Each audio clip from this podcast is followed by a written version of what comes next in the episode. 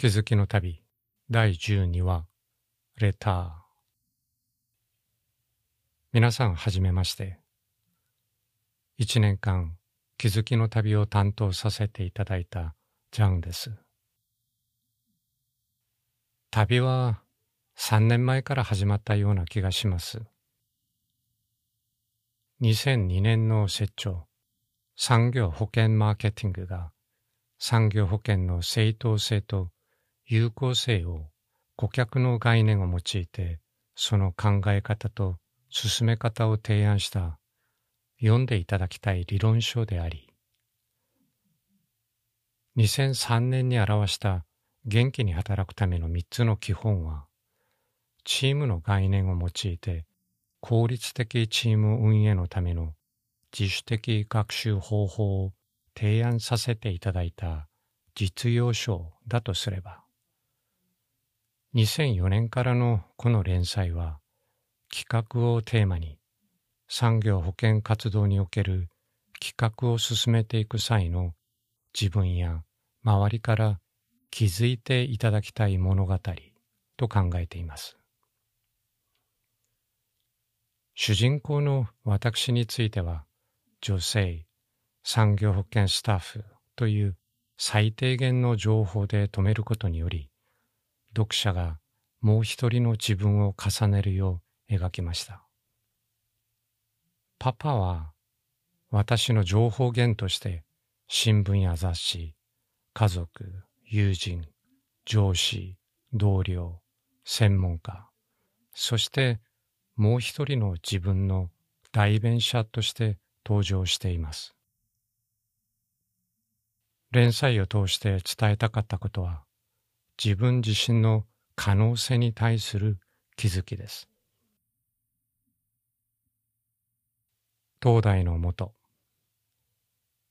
企画力をつけるために遠い旅をしていませんか？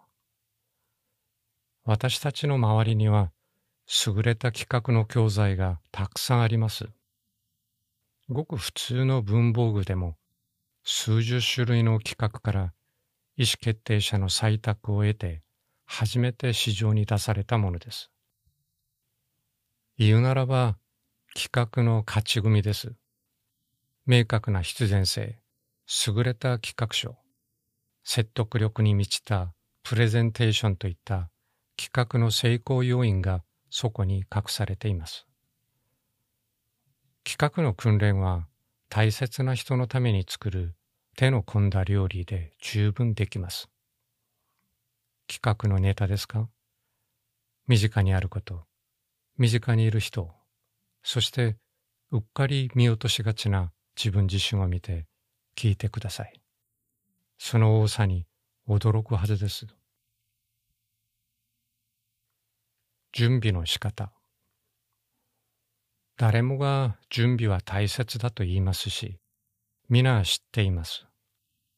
しかしうまくいきません。いかに準備をするか、どこまで準備をするかが明確でないからです。企画が過程であるのと同じく、準備も過程です。準備する前の自分は、準備過程の中で成長していきます。これは高い山に登るのと同じです。高い山に登った人はより高い山が見えるからこそ謙虚さを覚えたりくじけたりします。その一方でより低い山も見えるため傲慢さも覚えます。準備は諸刃の剣と言えるでしょう。準備して成長してきた自分を認めてあげること、戦略的に準備することが寛容です。もの時代。だけからもうへと時代は確実に動いています。産業の世界は専門知識の境界を超えた融合の世界です。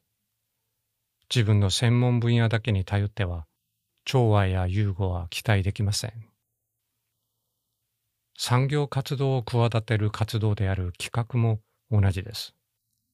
本当に深い穴を掘るためには、広い半径から掘り出す必要があります。苦悩、選択、反省、人間関係、やりがいといった人生の様々な経験を活用してください。このようなたくさんのもうすでに備えていることに気づき、それらのバランス感覚に目覚めることこそが企画の心得と言えます。皆さんと連載で出会った短い一年でしたが、書かなかった部分、書けなかった部分を加えた形で、いつか再会できることを願います。